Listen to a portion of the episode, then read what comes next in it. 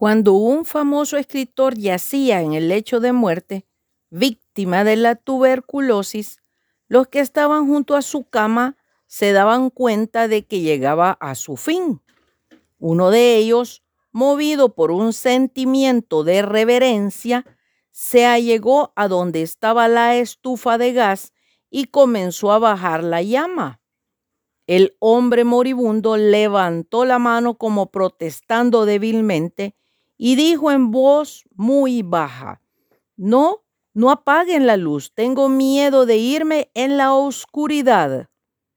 Los creyentes no debemos preocuparnos en cuanto a la vida y a la muerte, ya que Cristo es nuestra luz, nos guiará con seguridad en nuestro camino. Yo soy la resurrección y la vida, y el que cree en mí, aunque esté muerto, vivirá. Y todo aquel que vive y cree en mí, no morirá eternamente. ¿Crees esto? Juan 11, 25 y 26. Ojo, bendiciones.